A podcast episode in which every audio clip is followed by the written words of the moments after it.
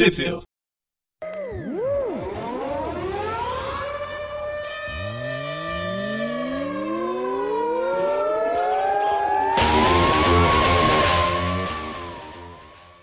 Bem-vindos a mais Tweepville, eu sou o Preston. Eu sou o Breno. E eu sou o Maurício. E hoje a gente vai falar sobre o reinício, é o All New, All Different, All New, All Different, e mande isso em loop infinito, é, Marvel do Homem-Aranha, porque está reiniciando mais uma vez a história do personagem. Nick Spencer como roteirista. Dan Slott saiu depois de debutar anos e anos à frente do personagem, e agora o Nick Spencer é o novo responsável pelo herói Arachnid. Pro alívio, né, de muitos aracnofãs ainda. Pro alívio de muitos, é, mas é, é só o contraponto. Eu não gostei muito, achei. É. Embora eu goste do Nick Spencer, vou ler outras coisas dele, acho melhor. Contraponto é um jeito bonito de falar diferentão. ah, fala sério, diferentão é que ninguém aceita mudança. e justamente o nome do do encadernado, a gente vai falar sobre as cinco primeiras edições, mais a edição a edição anual que os Estados Unidos vai apresentar qual vai ser a nova saga do, do momento, que é a Free Comic Book Day. É, a, essa, nesse novo arco vai ser o Back to Basic, Basic, que é o retorno às origens. E é justamente esse retorno que eu não gostei, justamente porque eu acho que não deixa o personagem desenvolver. Mas eu sei, tem todas as críticas, a gente vai falar sobre isso, então vamos direto às histórias. Aqui no Brasil já foi publicado, saíram nas duas primeiras edições, já zeradas e já hiperinflacionadas da Panini. A espetacular Mas tá uma edição. Essa ediçãozinha que tá saindo agora da, da, da Panini aí do, do Homem-Aranha, acho que é uma ediçãozinha bem legal, né? Que eles estão com, tá com, a, com uma capa mais legal, assim, né? Um acabamento, assim, acho que tá um material legal de colecionar, assim, né? Tá, tá, tá bacana mesmo, tá bem bonitinho. Capa cartonada, papel cochê, são ah, eu não lembro quantas páginas que tem, mas tem umas 70 páginas. Mais tem as três histórias, né? páginas. Né? São de duas a três histórias e está custando do 13,90 primeira edição, 12,90 segunda edição. Para mim, eu preferia que fosse ainda o jornal, capa, capa flexível, a sete reais talvez, se pudesse manter a sete reais sem páginas, para mim seria o ideal. Mas enfim, não é bem assim. Vamos não é nem um pouco assim. Antes que eu não vou, é nem um pouco assim. parar de inclusive, é, Não, inclusive não, eu sou, eu... visualmente é bonito para eu que, que compro pontualmente assim, né? mas acredito que para quem compra é, religiosamente todo mês é, acaba pesando bastante mesmo. E eu entendo aí a colocação do Presto. Então, meu problema com esses esses acabamentos, ela ficou uma revista mais bonita, ela ficou uma revista que vai durar mais para guardar na estante, blá blá blá. Mas eu penso do ponto que a revista, principalmente a revista mensal, ela tem que ser o mais barato possível. Eu não sei o quão barato possível seria patamar em todas as crises econômicas e editoriais que a gente está Então não vamos entrar nesse mérito. Mas eu, como leitor, eu prefiro ter uma revista mais barata para poder comprar em maior quantidade, em maior, maior número de títulos. Revistas caras, para mim, só vai restringir o número de compras, o número de personagens que eu vou ter acesso.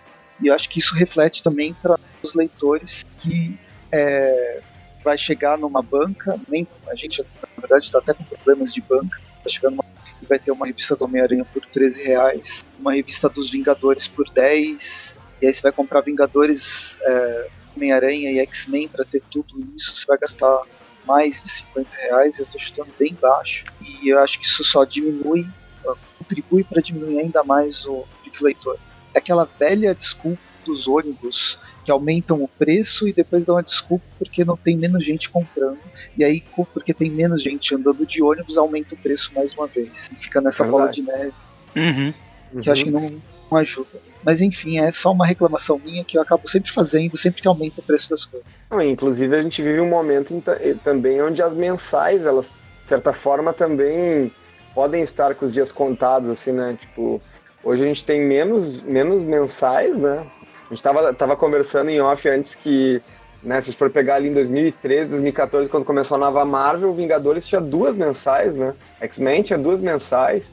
O, o Aranha tinha mensal um, padrão e mais o Aranha Verso, né? Que antes era a teia do Homem-Aranha e, tipo, tinha, tinha Claro que eu acho que a divisão que a Panini tem feito agora de lançar encadernados, eu acho que ela é mais útil, assim, né? Porque ele, ela permite que o leitor leia o que ele quer ler, assim, né? Acho, que aquelas mix que eles estavam lançando anteriormente, assim, uh, tipo aquela Poderosos Vingadores, uh, ou Universo Marvel, assim, também, ela às vezes te colocava, às vezes tu queria ler uma história que estava ali dentro, sei lá, uma história do Hulk que estava ali dentro, e tinha que comprar todo o pacote, assim, né? Agora que a gente não tem mais mix e poucas mensais e os encadernadinhos saindo, eu acho que é uma metodologia um pouquinho melhor, assim, né? Mas isso, isso também não entra no mérito da questão do preço, que às vezes é também está um pouco acima do que a gente esperava, né? Essa questão do mix eu tenho uma, para mim é conflitante. Eu gosto, eu gosto dos encadernados com arcos completos, tanto que antes de ter esses encadernados de arcos completos, eu já lia dessa forma. Juntava as revistas, quando elas formam um arco, eu leio. Mas uh, mix para mim proporcionava, me possibilitava ler personagens que eu não compraria normalmente. Não sei, talvez isso diminua a possibilidade de outros títulos menores serem lançados. É uma suposição.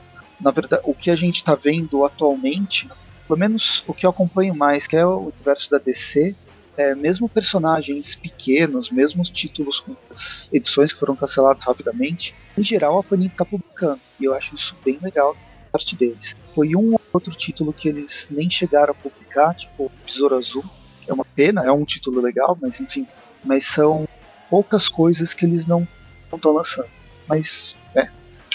Essa também é... são muitos títulos mensais, assim, né? Sim. Tanto Marvel quanto DC, daí é, que deve ser um Trabalho difícil saber o que, que vai trazer para cá, sendo que alguns personagens não têm difusão, assim, então daí não vai ter interesse de compra, né? É que dentro do mix ele seria mais um dentro do dentro de um de um de outros personagens que fariam a que venderiam a revista. E aí você pode se interessar, conhecer a, a Cristal, por exemplo, nos anos 80 e 90. Senão você nunca nunca compraria uma revista da Cristal. É, pois é, possível. Mas ou do manto Enfim, né? para manter no universo mais próximo do universo aqui. Mas vamos lá. A gente vai falar então, como eu disse, o retorno às origens e vamos começar logo a revista Free Comic Book Day de 2018. Partezinha específica do Homem-Aranha. Já é a apresentação de tudo que vai acontecer. Prequel, prequel é um prólogo do que vai acontecer nessa fase do Spencer. Ele mesmo é roteirista, a gente tem os desenhos do Ryan Otley, com arte final do Cliff Hatchburn e as cores da Laura Martin. Uma historinha pequena, 10 páginas, e a gente começa com um resumão do que, que aconteceu nos últimos tempos, a relação. Ó, primeiro quadrinho, na verdade, quarto de página. Peter é picado, tio Ben morre e Homem-Aranha bate no Dr. Octopus. Resumo de 60 anos de personagem.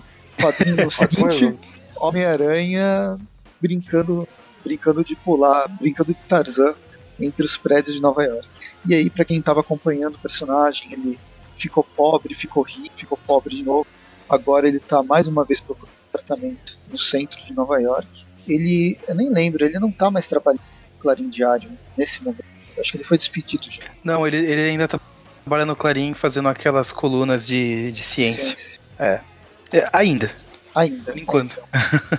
E aí ele tá procurando um apartamento, aquela coisa básica. Quem, quem procurou apartamento já deve ter entrado em cada lugarzinho zoado. Quando eu tava procurando apartamento aqui em Campinas pra, pra comprar, isso faz uns, vai fazer uns 10 anos. Eu lembro que eu tinha, tava procurando por preço, né? Primeira coisa, você tem que localização e tal, mas tem que ter um preço barato. Aí eu entrei num lugar zoado, que era praticamente uma kitnet e tinha vista para uma parede. Era um. sabe, era completamente escuro, bizarro pra caramba. E pra mim, eu. Ah, não, acho que dá pra morar aqui, sossegado. Levei vida de rabo de todas as outras pessoas que ouviram a minha possibilidade. Nossa, o que, que você acha daqui? Mãe, esposa, esposa morada na época. É, enfim, tô num apartamento melhor e foi bom. Mas o Peter tá justamente Cara, num desses. Coincidentemente, essa semana no, no, no Tip View Classic, a gente leu uma história que ele e a Mary Jane estão procurando um apartamento e eles entram num, num, lugar que é tipo uma kitnet com uma vista pra parede. Sério. Básico. Massa, já tive experiências desse tipo. Hein? Bem, e aí o Peter, ele mesmo procurando, ele não, sabe, não vai comprar porque nos Estados Unidos não se compra. Só, no, só naqueles programas do Home Health que a gente compra e reforma. Normalmente nos Estados Unidos, ainda mais em Nova York, você tem que se matar para conseguir um aluguel, morar na rua, que é onde a maioria das pessoas está morando ultimamente. No caso, o Peter está dividindo apartamento com o Randy Robson, né, o filho do Rob, já que está trabalhando no Clarim, ajudaria. E o Rob e o Randy vai chamar uma terceira pessoa para dividir o apartamento. A gente vai descobrir no final dessa primeira, primeira, esse primeiro prólogo. Mas na página seguinte, deixando de lado toda essa, essa busca, a gente vê o Merangue fugindo do resto do. Mas enfim, daí eles estão lá, daí eles. O, o Peter puxa o Randy para dentro da calçada, que tá passando ali o Boomerang, o Rhino, a Electro e o Engrenagem, todos eles fugindo da polícia. Aí o, o Peter dá uma meguezinho e fala assim: Ah, eu, eu vou lá que eu preciso tirar foto pro, pro Clarim. A Randy, ah, mas você não virou editor de ciência? Aí o Peter, ah, mas aquela moça dispara eletricidade dos dedos. É ciência pura. é, né? É, eles lutam, lutam, lutam e vai terminar o rei do crime chegando o rei do crime nesse momento ele é o prefeito de Nova York. Essa, essa fase, isso aqui saiu nos Estados Unidos em maio de 2000, ou seja, faz. E o rei do crime ele virou, conseguiu virar o prefeito de Nova York logo depois do Império Secreto, naquela época do Império Secreto. E depois da, da saga Império Secreto, ele decretou é, caça às bruxas para todos os vigilantes da cidade de Nova York, tirando o Homem-Aranha. Ele começou a o Homem-Aranha como se fosse o herói da cidade. Isso vai ser. vai causar um certo desconforto no Peter Parker. Bom, daí o rei do crime chega lá, ele meio que puxa um pouco o saco do Homem-Aranha ali. O Aranha não faz muita questão, só que nisso o, o Boomerang acaba escapando e o, o Aranha vai embora também. Deixa ali o, o Fisk falando sozinho. Aí eles voltam pro apartamento e é o que a gente descobre é que o novo colega de quarto, o terceiro colega de quarto, Peter, é o Boomerang termina a edição de graça norte-americana e a gente começa a Amazing Spider-Man número que já é mais, mais avançada, ela é de setembro de 2018, mais recente para os nossos. É, só abrir um parênteses, Presto, que o, o Nick Spencer, ele, ele escreveu, né? Sempre bom lembrar que ele escreveu aquelas ótimas revistas Os Inimigos Superiores do Homem-Aranha, né? E essa, nessa, nessa revista, o Boomerang, ele tinha um protagonismo, né? Ele, e ele era um personagem uh, muito central na história e que desenvolveu toda uma personalidade, assim, né? Naquelas revistas. E eu achei bem bacana o, o Spencer ter trazido o Boomerang, assim, logo na. Nem na primeira história, já no. Já no, no Free Comic Book dele, ele já coloca que o Boomerang vai estar presente, assim, eu não sei se mais adiante ele continua, né? Porque eu só li essas, essas primeiras aqui, mas achei bacana ele ter trazido o, o Boomerang como um personagem dele, assim, porque quem realmente desenvolveu personalidade e tudo mais foi, foi o Spencer. Então, legal, legal ver ele aproveitar essa oportunidade para trabalhar com personagens que ele, que ele gosta, né? E essa fase dos inimigos superiores foi quem conhece, é, quem não chegou a ler, acho que vale a pena ir atrás. Elas saíram aqui no Brasil tem a do, tem a do Homem-Aranha Superior. Agora eu não, não, sei se eu vou lembrar os, os, números, mas é três revistas. São só três revistas? Eu achava que era mais. Vai facilitar para mim então. Três não. É, três revistas do. Do. Quero dizer, três revistas do. do, do dessa teia do Homem-Aranha Superior, eu acho. Eu acho que são três, porque tem, bastante, tem várias histórias em cada uma delas. Vou procurar aqui. Superior. Ó, ela começa no número 4. Ela vai dar 4 vai... até 8. Ah, então são 4 edições. Sim. E a primeira, tipo, a, a, a, primeira, essa número 4 aí, se eu não me engano, ela já. Ela tem uma, umas quatro edições, assim, é muito legal. Eu só tenho essa, inclusive. É, tem as, as três primeiras edições saíram na Teia do Homem-Aranha Superior, que é de outubro de 2014, a Teia do Homem-Aranha Superior número 4. Aí depois elas foram saindo mais, mais ou menos em na edição número 5, 6, 7, 8. São cinco edições e eram em cada uma série bem legal, assim. É, são 12, 12 histórias, né? É legal. 15? Aham. Uhum. Caramba, condensaram bem, hein? Essas edições estão valendo bastante. Não, peraí, 15 não, 17. 17 edições. Nossa. A cada, cada edição saíram, saíram Uhum, eu não li até o final, mas li quase até o final. Achei bem legal. Pois bem, então, dando continuidade aqui, a gente inicia essa primeira edição do, do Amazing Spider-Man. Ela, ela começa com uma cena que eu acho que tá, eh, pode ter deixado muita gente emocionada, assim, né? Porque é uma cena do, do Peter com uniforme negro hum, e com a Mary Jane, assim, né? E uma cena bem antológica, assim, do personagem que acho que fazia um tempo que, que as pessoas queriam ver, né? Mas a gente vai passar as páginas e vai ver que o Peter estava sonhando, não tem um retorno direto assim com a Mary Jane. Embora a gente tenha que passar um pouco mais de páginas e ver que não vai demorar tanto assim também, né? É uma coisa que os leitores pediam há muito tempo e o Dan Slott nunca, nunca atendeu, né? Porque ele fazia os leitores acreditarem que era uma decisão editorial, mas o Nick Spencer teve um outro tratamento com isso, então a gente pode ver mais além, né?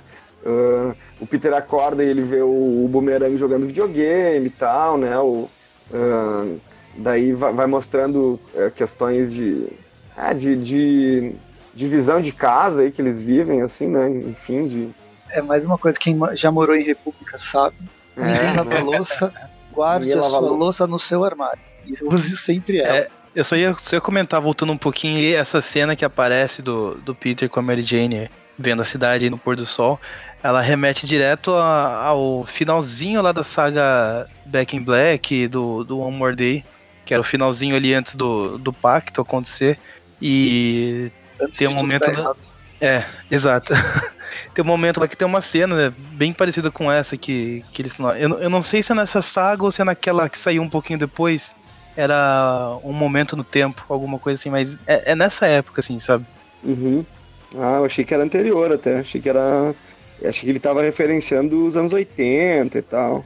Né, que nessa, justamente a True Black, quando ele retorna, retoma o uniforme preto depois da identidade ser revelada. Uhum. Bem, enfim, eles estão. A gente tem essa discussão de república. O Mirang tá, tá jogando Call of Duty Latvéria. Deve ser interessante essa, essa versão. E, bem, eles estão num quebra-pau. Quem que trabalha, quem que não trabalha, quem que não vê. E sempre tem alguém desculpa trabalha na verdade é o Randy. Na página, na, na, aí a gente vira a página, tem uma página dupla bem legal, né? Splash page. Com os Vingadores enfrentando uns bichinhos verdes que caem do céu.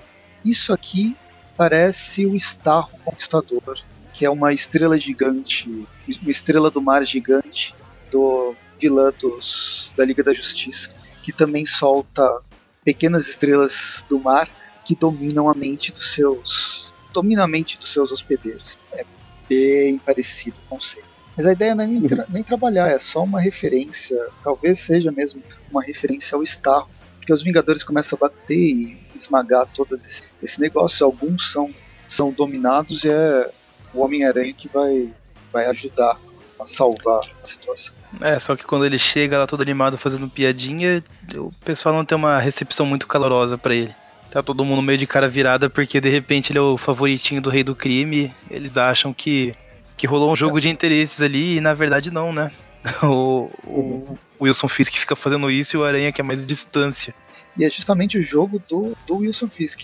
Ele caça todos os heróis, é, começa a puxar o saco do Homem-Aranha para todo mundo ficar puto com o Homem-Aranha, porque ninguém vai ficar puto com o Rei do Crime, porque todo mundo já sabe que é o Rei do Crime. O sobrenome dele é crime. Wilson Fisk crime. Mas é, é, uma coisa, uma forma legal do Nick Spencer seria mostrar que os Vingadores eles estão em Nova York também, além do Homem-Aranha e as coisas acontecem, todas as coisas estão acontecendo na mesma cidade, então eles inevitavelmente vão, vão se trombar. E também ele usa cenas icônicas, né? Tipo, mostrar o Demolidor, mostrar o, o, Aranha lutando do lado do Tocha Humana. São coisas que, de certa forma, o, o Chip Zdarsky já estava utilizando bastante né, o Tocha Humana na, na revista dele, né, Peter Parker Spectacular Spider-Man. Quem tem interesse tem Tweep View aqui também, né? E, porque é uma dupla bem clássica. Eu lembro quando eu, quando eu comecei a ler o Aranha, para mim era muito importante quando aparecia o Tocha, assim, sabe? uhum. pela amizade dos dois, assim, sabe? Sempre, era sempre importante, assim. desde o princípio, assim. E acho legal que, que eles continuem recolocando essa amizade. Até hum, o Slot também usou isso no início do Homem-Aranha Worldwide ali, né? Que rola uma briga entre os dois, assim, né? Porque a Indústrias Parker tá com o edifício Baxter, inclusive, né? E tem aquele especial do Dan Slott que é. Que aqui ficou como Marvel apresenta Homem-Aranha e Tocha Humana, que é excelente, cara. Ah, eu nunca li isso aí, isso que é legal, né? Eu lembro que eu, eu, li, eu li ele só uma vez, eu nunca peguei para reler. Uhum. Mas na época eu li e eu gostei bastante, cara. É uma história muito bem escrita. Sim, Bacana. Foi a partir dela que o Slot recebeu convites, assim, né? Pra ficar 10 anos escrevendo Homem-Aranha. Pro pessoal ter ideia, é uma história tão legal que até o Magarin gostou na época, que ele, ele falou que deu falsas esperanças que o Slot seria um bom roteirista no Aranha. Querido. Santa inocência. Tô brincando. Enfim, dando continuidade, a gente tem ali mais um lance que mostra os compromissos de trabalho do, do, do, Peter aí, né? É isso, né? Eu tô olhando meio por cima, assim, gente. O, coisa o lance é que, enquanto o Homem-Aranha tá ficando muito importante, tá ganhando a chave da cidade, do Wilson Fisk, a contragosto. É, mesmo que a contragosto. O, a, tem, tem o lance do JJ, que agora o JJ sabendo a identidade do. É, é, o relacionamento deles está um pouco melhor, mesmo que o Jameson não seja mais nada do Clarim. Mas aí, de repente, é, vem uma notícia. É aqui já, né? É, ele tá é, no... O Peter estava numa apresentação é, da, da Universidade Empire State que eles eles desenvolveram um, um programa que chama Vigia, que ele tem um algoritmo e ele detecta trabalhos é, acadêmicos que foram plagiados. É engraçado que aqui no Brasil eu acho que isso nem o pessoal nem ia se importar. Até porque tem gente que coloca no currículo coisas que nunca fez na vida. é, assim, exatamente. Assim, o pessoal é uma, consegue é grandes cargos né? a partir disso. é, aquela máxima, né? O Brasil não é para principiantes. Aí, no caso, o programa que faz essa avaliação de plágio, né, ele passa, faz uma varredura todas as banco de dados, artigos e outros outras produções acadêmicas para ver plagiado é aquele trabalho. Existe uma plata, plataformas parecidas, inclusive a USP, a Unicamp, elas elas trabalham com isso para detectar. Talvez não com tanta tanta tão esmiuçado assim, mas existem programas que detectam plágios mais, mais óbvios. E não é desculpa aquele plágio que as pessoas fazem quando estão entraram na faculdade ou ainda estão na escola que simplesmente recorta e cola da Wikipédia e esquece de tirar o link do, da página porque provavelmente nem leu quando recortou e Word. Isso isso é, é plágio. Você tem que pelo menos pensar um pouquinho para ser sacana. Isso aí é, é fora, de, fora de escala. Mas enfim, aí é justamente vão chamar o Peter Parker, porque ele é trabalha no Clarim, ele é todo. Ele acabou de tirar o doutorado dele, é, ele tem uma, ele é uma pessoa de renome, ele fica todo feliz. E quando avaliam a tese de doutorado dele, descobrem que é uma fraude. E ele roubou tudo de quem? Do Dr. Octopus. Tan, tan, tan. Olha só. Né? Nossa, eu, eu imagino que merda. A hora que você... o cara ficou na minha cabeça, ela vai droga na minha cabeça durante não sei quanto tempo. Como sei explicar? Sim, né? Ele tirou o, que o vou dizer? Não, ah, e agora perdi o título porque eu cometi fraude. Não, não dá nem pra explicar. Foi, foi zoado. É, ele até tenta começar alguma coisa e fala, gente, isso é um mal entendido, né? Aí a mulher, não, não, melhor é você começar, vai se explicar depois lá com, com a reitoria, não sei o que. Você, você perdeu o seu título de doutorado. E daí já corta pro dia seguinte o Rob demitindo ele do Clarim. Pronto, né? Não, não, não ficou muito tempo, né? Não ficou muito tempo, foi nas últimas, foi na, no último arco do, do slot ali, né? Que ele começou a trabalhar nessa sessão, mas ele não era muito responsável mesmo, então ele merece mesmo. Sair fora, né? Tempo, né? É, não, não. E depois a, gente, a gente. a gente vê né? é, é isso. A gente vê a, o Peter com Mary Jane, o que, que aconteceu, e a Mary Jane zoando. É, ah, por que, que você não, responde né, o que aconteceu? Oh, isso é o Peter Parker, minha tese de doutorado não é um plágio, ela foi feita pela mente insana e maligna do meu, no meu corpo clonado. Simples. E ela dá uma risada uahaha, que é clássica do Besouro Azul da saga da Liguinha do Kate e do Demateis no que a Panini tá publicando agora, né? Aquelas lendas do universo DC da Liga da Justiça. Vale a pena ir atrás. Ah, não, não tem, não tem a ver com isso não. É bem engraçado. Esse, Tá. Essa risada ficou, ficou marcada esse tipo de caracterização de risada. Massa. É, mas enfim, porque eu tinha que fazer essa referência porque eu acho que faz tem a ver. E aí eles ficam falando, o Peter fica chorando mais uma vez, né? Com a vida dele é zoada e ele não tem controle sobre aquilo que acontece. Eles não vão voltar, porque Peter ele não vai deixar de ser o Homem-Aranha. A Mary Jane não quer que ele deixe de ser o Homem-Aranha. Velhos papos, né? Que saudade. É aquele papo que sempre aparece entre os dois ali. O vai e volta. No fim eles se gostam, pelo jeito, nenhum. Ninguém vai tirar isso. O roteirista vai tirar isso dos dois se gostarem. Eles parece que. Eu queria. Eles juntam juntos, mas eles também nunca não ficam nem juntos nem se superam. A gente vê na televisão a Sajane, que era a antiga funcionária que, do, do Peter, né, das indústrias Parker, que nunca gostou dele, reafirmando que Peter é uma fraude, acabando com a vida dele. Isso para lembrar que no final da, da saga, no final do ato do arco das indústrias Parker, tudo começou a detestar o Peter por causa de tudo que ele tinha, ele tinha feito lá, o iPad que ele tinha criado, disponibilizado para todo mundo, depois parou de funcionar. Ele é. Peter Parker é a pessoa mais odiada do mundo, mais do que o Homem-Aranha, e ele tá, conti- continua a ser pisoteado. é, página a página, roteirista a roteirista. E como, como pre- preocupação pouca é bobagem, a Mary Jane ela lança mais uma pra ele. Nossa, com tudo isso, como você vai explicar pra tia May? Ele só pensa, meu Deus. Aí ele chega lá na casa dela, tá passando uma matéria sobre ele na TV, ele vai lá e desliga. Tem um jornal ali na porta que acabou de chegar, ele vai lá e esconde o jornal atrás. Só que infelizmente a tia May já aparece ali com o celularzinho na mão e a notícia. Peter, isso é verdade? Ele podia explicar pra Tia May, né? Sabe aquele cara que você casou por um tempo, já faz alguns anos? Então, ele tava na minha cabeça e ele que terminou meu doutorado. Tecnicamente, não foi um plágio. Aí a May explica que ela sempre. Foi ele que pagou. É como se ele tivesse pagado pra alguém fazer a tese dele. Aí é pior que ela vai ver que ele não tem mérito nenhum na vida mesmo. Estão se complicando. É, tipo, ah, então você é um bosta completo mesmo, nem, nem pra isso você serviu. Essa, essa foi a frase do Otto quando ele percebeu que não tinha o título de doutorado, faltava só seis meses pra, pra terminar a tese. Aí ela fala que ela ficou chateada porque ela sempre compartilha as matérias dele do Clarim lá com os amigos dela. A gente vê que a tia meia clássica, tia do Zap. Uhum. Espero que ela seja só a tia do Zap, mas ela não fique nessas correntes de fake news. Olha que tem, tem, tem, Tem tem perfil. chance. Tem, tem chance. O prefeito Wilson Fisk vai distribuir made- mamadeiras com formatos fálicos nas escolas ah, de Nova York.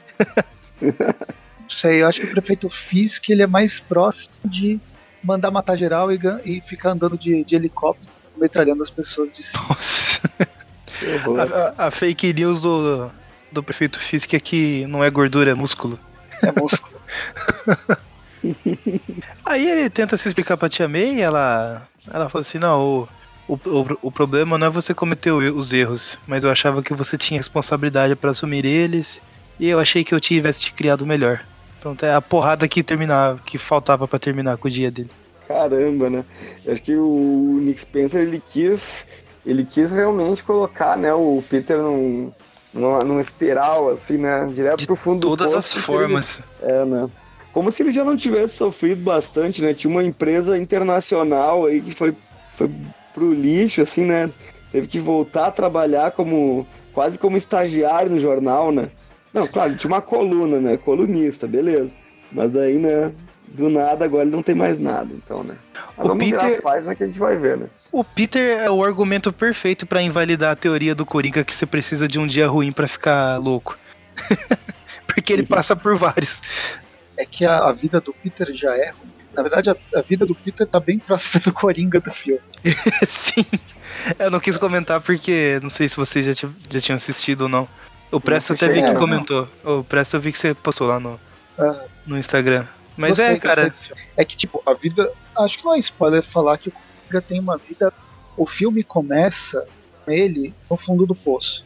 Mas a gente descobre que sempre tem uma pá do lado para te ajudar a cavar mais para baixo. que o fundo, é, o filme mostra que o fundo do poço tem um alçapão. É. E a vida do Peter é meio que isso, né? Aqueles momentos de, de respiro é na verdade aquele morrinho lá que você acha que é algo, mas na verdade tá caindo para outro. é muito depressiva a vida. Não sei como ele aguenta mesmo. Mas enfim, aí na página seguinte a gente volta para aquele ataque dos estarros verdes na cidade de Nova York todo mundo está sendo enganado por aquele, aquele, negócio, ele fica pensando, várias caixas de texto pensando como a vida dele está toda zoada, mesmo pensando várias pensando, guerras espaciais. Blá. Pensando ali no, no hobby pai de família. O Rob gostou da cadeira massageadora. É, é o pai de família ali. Ai, que delícia! Ai meu Deus, e é isso. Enfim, é, a gente tem um. A gente tem aí meio que uma, uma, uma algumas páginas de mais filosóficas assim, não, de mais, de mais reflexivas assim, né, do Peter revendo seus erros, revendo o seu azar, né, tudo mais, que ele quer para o futuro, quem ele foi quando era uma criança e assim por diante, né? Depois a gente depois ele, ele percebe que tudo, tudo isso era um plano do mistério, né? E daí ele consegue facilmente, então, bateu o mistério, que estava mais de bucha ali mesmo, apesar de ele ser o responsável por tudo, ele não durou uma página, né? É assim que descobre que é ele, é fácil de prender. É só quebrar, né? O, só quebrar o aquário, né? Bem que ali o aquário fica intacto, né? Enfim, Isso depois assim, até. Eu acho que foi, foi muito over o que aconteceu com esse mistério. Porém, faz sentido. Os poderes dele, né? Poder tecnológico, os poderes que ele, que ele apresenta, enquanto ninguém souber que ele não tem poder nenhum, que nada está acontecendo, ele consegue fazer, dominar uhum. toda a situação. E é. Acho que o Nick Spencer. Esse é o ponto. O Nick Spencer ele sabe trabalhar com os personagens, é, mesmo sem. Ele consegue ser profundo sem se aprofundar. O mistério ele não aparece aqui, mas tudo que a gente precisa saber do mistério, tá? todo modus operandi, todo o poder dele, o nível de poder dele, é suficiente. Homem-Aranha, por tudo que está sendo passado aqui, nessa, nessa, história, Nick Spencer está trabalhando muito bem, explicando e contextualizando quem que é o personagem, por que, que ele consegue enfrentar essa, essa coisa que seria indefensável, essa, esse vilão possível que é esse alienígena caindo do céu. Como que ele chega na conclusão? É só ele que chega na conclusão, não porque só ele conhece o mistério, mas por causa de tudo que ele. Todas as experiências de vida que ele tem, e formando um Homem-Aranha muito além dos seus, dos seus poderes. Inclusive, é, se você for ver esse, esse tipo de apresentação de poder do mistério, ele vai lembrar o filme, o último filme do Homem-Aranha desse ano. Sim, sim. Toda a demonstração de poder do, do mistério desse festival. Ele, ele consegue criar uma histeria coletiva ali só com projeções, mas também depois que você descobre lá que não é o que parece, se torna até um pouquinho fácil de, de derrotar. É. E aí a gente entra naquela, naquela questão de, de ah, o pessoal meio falar que ah, mas é isso, que banal, que não sei o que. É, é, é, é a mesma coisa de uma invenção, né? É assim, a roda é banal, até que você, até que alguém já tenha inventado, mas você inventou isso. Que é coisa pois é. artística é. que chama atenção, que parece uma coisa super simples, mas ela só é simples a partir do momento que ela já existe e até um determinado momento. E vencer o mistério é isso. Esse é o mistério no filme também. Isso acréscimos psicológicos. Né? Mas enfim, e a revista termina, Peter conversando mais uma vez com a Mary Jane. E aí eles finalmente se beijam. A Mary Jane fala para eles viverem juntos. Será? Coisa linda, né? Coisa linda. Todo, quanto, quantas pessoas esperaram por esse momento? Pois é. Até a página 2, né? Beleza, terminamos a primeira edição do Nick Spencer. Ela foi mais histórias normais. E aí vamos para edição número 2, Aqui são os mesmos do desenhista. É a mesma equipe criativa. Mesma equipe criativa do o traço parece tão mais apressado. Ah não, não. Tem... Eu tô com a revista nacional. É que logo depois que termina a primeira história, tem uma, uma historinha backup mostrando. Uh... Ai, quem que é esse? Eu... Ele tá mostrando, ele, ele mostra, né, a, a, a, a nova, a mulher que é a, a Besouro, né, que ela é filha do Cabeça de Martelo, é isso? Sim, sim. Isso aí já foi mostrado pelo Nick Spencer na época dos, dos inimigos superiores. Mas o qual que é o desenhista? É aquele lá, Humberto Ramos. É o Humberto Ramos que tá esse. Olha só, quem pediu a saída do slot não pediu o retorno do, do, do Ramos, né? Eu acho. Nem um Pois pouco. é. Mas aqui vai mostrar um pouco sobre. Ah, sempre, sempre dá aquela, aquela geralzona do que, que é o- a relação do, do Homem-Aranha, o histórico dele. No caso, vai, vai explorar um pouco mais sobre o mistério, quem que é o mistério, qual que é o histórico dele, quem, como que ele se tra- transformou nesse vilão. Aí a gente vai, vai ver. Eu sempre esqueço o nome disso. Tribunal?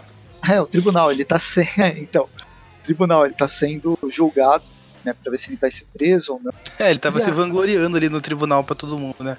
Contando a história épica dele, ele termina o juiz. Tá, já, já basta. É, Já entendemos. Uma das coisas mais bizarras é que ele tá com a roupa de mistério, né? Pois é. A roupa, a roupa de presidiário, qualquer que ele poderia estar. A advogada dele não é Mulher Hulk. Se, se ele fosse um herói, seria a Mulher Hulk, mas como ele é um vilão, é a, a Besouro. Ela já partic- participou do Sexteto, do Sexteto Superior. Tem, a gente teve uma exploração da história dela naquela. E aí ela aparece tentando defender o seu, seu cliente e tal, e no meio da, no meio da sessão parece que ela passou mal o dia anterior a ter um pouquinho, comido comida chinesa. Ela começa a vomitar vários insetos nojentos. É uma cena bem nojenta, mas É uma, boa, é uma boa cena pra um print, assim, né? Uma boa cena pra fazer um stories. Pois é. E é, é uma cena bem filme de terror que se fosse. É, aí eu- não quero falar mal do Humberto Ramos. Eu não tô criticando o traço dele, mas o Claro traço tá. dele, ele não funciona pra uma coisa de horror. Ela não dá medo, ela não dá Não. asco e provocar outros. O traço dele não funciona. O traço dele funciona com uma coisa mais é, mais voltado pra comédia, talvez com equipes jovens. Ele tava nos campeões. Cara, sabe onde eu vejo o traço do Humberto Ramos sendo muito bem aplicado? Muito bem mesmo? No encarte do CD do Gorilas. É verdade. Tem razão. É, Concordaria. Fazendo Ah. a capa e, e umas artes assim no meio do encarte, sabe? Poxa, ia casar perfeitamente. Ele tem uma. É, é- é- é semelhante. O do Gorilas é mais, é mais estilizado, mas é semelhante. Essas linhas retas, meio de disformes. Uhum. O Humberto Ramos dessa edição, ele não tá. Ele tá mais tradicional. Ele não tá tão. É, eu não achei tão agressivo aqui quanto eu já vi outras vezes. Mas, mas ele não sabe construir uma cena de. Eu acho que não ficou, não ficou o que poderia ser. Aqui com ela vomitando esses insetos, o próprio juiz sendo comido por ratos, todo o tribunal sendo, sendo destruído, invadido por seres bizarros. E aí a gente descobre quem está por trás disso. O mistério é um mistério 2.0, um ser bi- bizarro que vai se desenvolver mais pra frente. Ele fala dele aqui. Não lembro se ele se apresenta. Não, ele fica meio. Sem, é, sem querer fazer um trocadilho, mas fica meio do mistério aí. Ele fica falando como ele é poderoso, blá blá blá. blá. É, que o mistério tá sendo perseguido por aquilo que alcança todo mundo. Caso vocês tenham dúvida, é a morte. E aí termina, aí termina com ele sendo comido por, por todos esses insetos. E de repente ele acorda do- de um pesadelo, grita no meio da sessão. A besoura até faz uma cara de "Hã? O que está acontecendo? Acho que agora não vale a pena defender você. E dá continuidade à tentativa de tentativa de defesa, talvez até colocando insanidade. É, rapi- rapidinho, acho que a gente passou meio batido aqui, mas é importante comentar. Esse personagem misterioso que aparece aí, ele vem meio que cobrando um serviço do mistério, né? Falando assim, ah, você prometeu fazer um negócio e não tá cumprindo, você só tá querendo se exibir, não sei o que. E aparentemente é uma vingança contra o, o Peter Parker. Ele vai ser desenvolvido, ele vai ser o grande vilão por trás dos primeiros arcos. Eu não lembro, eu, eu, parei de acompanhar a instrução, não sei se ele já, ele já se revelou nas mensais, vilão mesmo. Pelo que eu vi o pessoal comentando no grupo, parece que sim, mas eu não, não vi quem que é também. Mas parece que já foi revelado. As mensais atuais. Bem, beleza. E na depois disso, na para terminar essa, essa é, revista, realmente esse backup dessa revista, a gente vê o Peter ganhando uma segunda chance para fazer uma nova, nova tese, provavelmente seis meses. É, uma dica não dá, mas Ele. O cara que vai orientar dele é Dr. Connors, mas o Connors na versão lagarto inteligente. É, vers... é o inteligente, mas agora é o lagarto. É porque ele precisa de duas mãos para escrever na A gente termina a primeira edição e vamos finalmente segunda que começa uma, um, um, cenário muito Rei Leão, fazendo homenagem ao Rei Leão que reestreou esse ano, uma versão fake live action, que não são leões, são leões é, reconstruídos digitalmente, não continua sendo CG, mas uh, a gente está na savana, vem um caçador, mata um elefante. Façam isso. É feio. Mais uma inserção de um personagem que vai ser trabalhado para frente. Próximo arco. Né? Não é segredo para ninguém que é esse personagem. É, nossa. Puxa vida, quem será que pode ser? Quem será, né? Ele ou a família dele, né? tem uma família grande, a gente não sabia, mas ele tem uma família. Aí na página seguinte tá o Homem-Aranha apanhando dos vilões tipo Z, que são presos. É o. Esperando só Esse cara aí. Esse cara aí é no, no Trip View Classic conhecido como Marco, o Homem Montanha. Porque ele sempre falava o nome dele completo. Então ele tá apanhando aí do Marco, o Homem Montanha. O Argola. O Argola, esse aí é bem obscuro pra mim, cara. Então, deixa eu ver. Será que é o Argola mesmo? Franquia do. do. do Doente Macabro. Porque pra mim, tudo virou franquia do Doente Macabro. Você quer que a gente vai seguindo enquanto você procura? Espera. Vai, vai, vai seguindo. Bom, daí a gente vê que Marco e o Argola, o plano deles era invadir uma feira de livro que estava vendendo valiosíssimas primeiras edições. Aí o, o Aranha termina lá a briga com eles. E daí temos aquela cena, né? Que é o Peter deitadinho com a Mary Jane, né? Abraçado, né? Quem é que, que leu. Quem é que leu Homem-Aranha pra, pra ver ação, pra ver pancadaria? O pessoal gosta de romance, né? Magari diz que não gosta de romance. Olha só, que, o que, que é o Aranha? Tá, 50% do Aranha é romance, né? Sam Raimi estava certo, né? Então, olha, é tudo sobre uma garota. Esse Argola é uma franquia. Ele apareceu a primeira vez em Superior Spider-Man no 85. Foi das pessoas franqueadas pelo Doente Macabro. Pronto, pode continuar. Olha, é uma franquia mesmo, então. É uma multinacional, né, de, de super vilões. Eu acho que o, o Argola original deve ter morrido. Ah, ele morreu em Thunderbolts 2004. Muito bem, a gente tem essa toda toda reminiscência assim de cenas de cenas uh, que lembram de outras fases da Mary Jane e do Peter, incluindo aquela que a Mary Jane bate a porta, que é uma cena muito clássica que logo depois que eu não sei se é depois que a, acho que é depois que a Gwen morre, né? É, é depois da é, é o fim da história lá que o é da Amazing 122, é. Que a Gwen Stacy, é, né, nessa história, a Gwen Stacy já começa morta, ele tá lá segurando ela nos braços na ponte. No fim da história uhum. termina ali com, com a morte do Duende, e daí o Peter vai lá destruído psicologicamente para casa. E daí tem, tem essa cena que a Mary Jane tá lá querendo consolar ele, e ele fala assim: Ah, vai embora daqui, você só se importa com você mesmo, vai lá pra suas baladas dançar, que é o que você curte fazer. E daí ela Cara, decide legal, ficar. Né? É, pois é. Cara, Não, mas, bacana. É que assim, até aí, esse é um ponto de virada até na personagem da Mary Jane, porque até então ela era uma personagem bem genérica mesmo. Ela só tava lá, tipo, ah, quero curtir, não sei o que. Ela não tinha muita profundidade. E, e a partir desse momento começam a trabalhar, trabalhar melhor a personagem.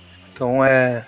Essa cena é, é bem icônica mesmo por, por causa disso. A, além uhum. de dela se, se colocar lá como uma amiga depois de levar esporro do Peter, a partir daí ela começa a ser melhor trabalhada, a personagem ganha mais profundidade. E daí tem aquela outra, essa aí que ela tá com a, com a blusa preta, que é quando eles se conhecem da primeira vez, que tem a, a frase clássica lá do Você tira sorte grande. Uh, e essa do meio que ela tá com a, a, roupa amarela, ela lembra muito o visual da Mary Jane naquele desenho dos anos 90. É, que ela usava a calça jeans com a, com a blusa amarela também. Ah, é possível. É, várias referenciazinhas. Provavelmente essa do beijo aí, que ele tá com a mão enfaixada, também é uma referência, mas eu não vou lembrar de cabeça o que, que é agora. Aí eles estão nessa preocupados porque ah, a gente sempre termina o namoro, volta a namorar e sempre tem um, um probleminha entre a gente. E quando ele fala isso, tem, a gente vê a roupa do Homem-Aranha lá no fundo. Uhum. Aí ela assim, ah, de repente isso pode deixar de ser um problema.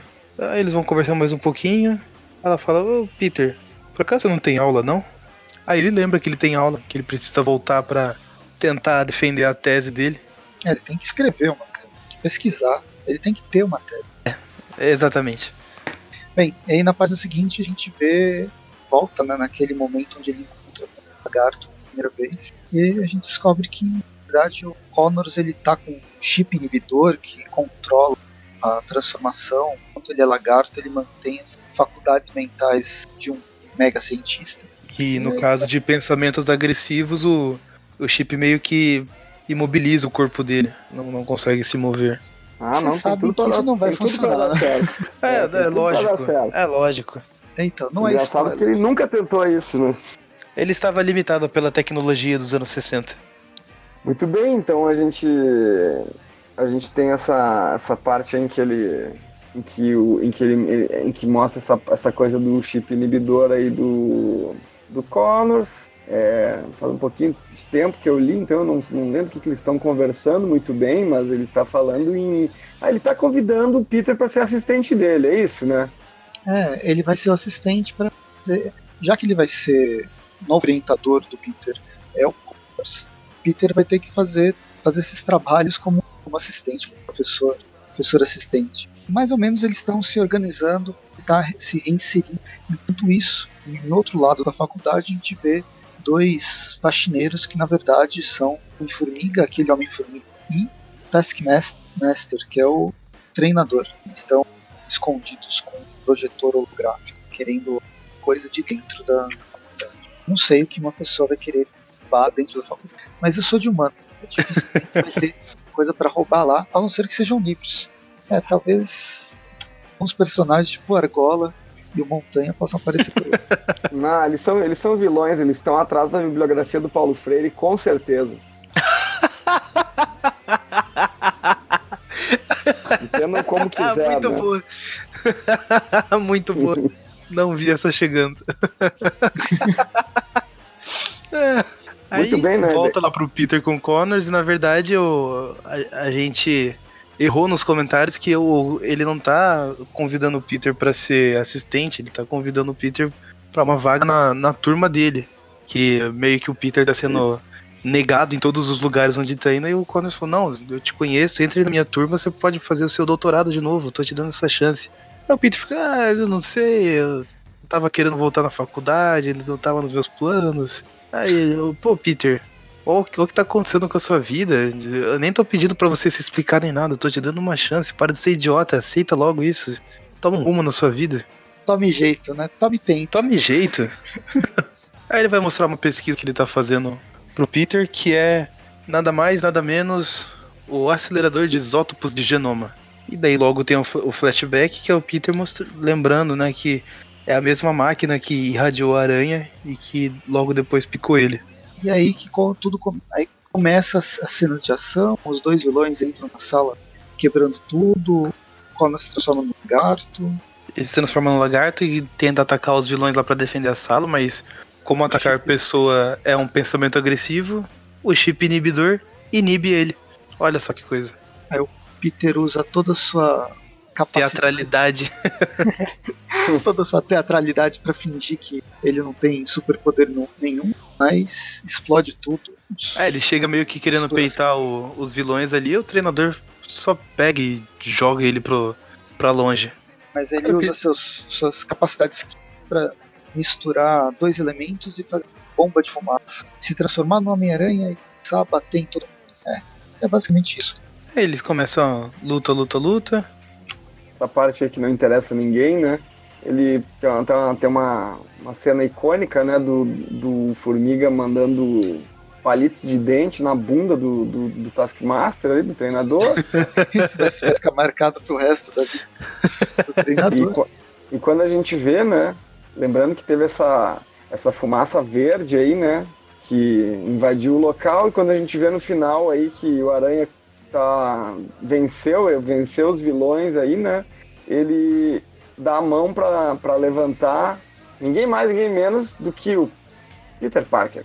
Tan, Como tan, assim? tan. Tan, tan, tan. Mas não era Back to Basics? Como assim, né? O- Back to Clones. é, é, pois é. Enfim, vamos para a terceira edição que começa mais ou menos Eu acho, na eu acho Mano, que eu mas- achei um furo de roteiro aqui na história. Vamos ver, vamos ver. É o Troféu momento, Catapiolho. Os catapiolho desenterrou, hein, Breno? Isso aí. Então a gente vai pra próxima, que aqui na Nacional já tá na edição número 2. Ih, mas tu falou, né, Maurício, que tinha, tinha visto um furo de roteiro, mas não falou qual que era o furo. Não, Aí- eu, eu vou, eu vou comentar daqui a pouquinho, eu só quero ter certeza. Vai- tá, acho que vai ser bem. mostrado já nessa próxima história. Aí, se for o caso, eu comento ali com vocês. Beleza.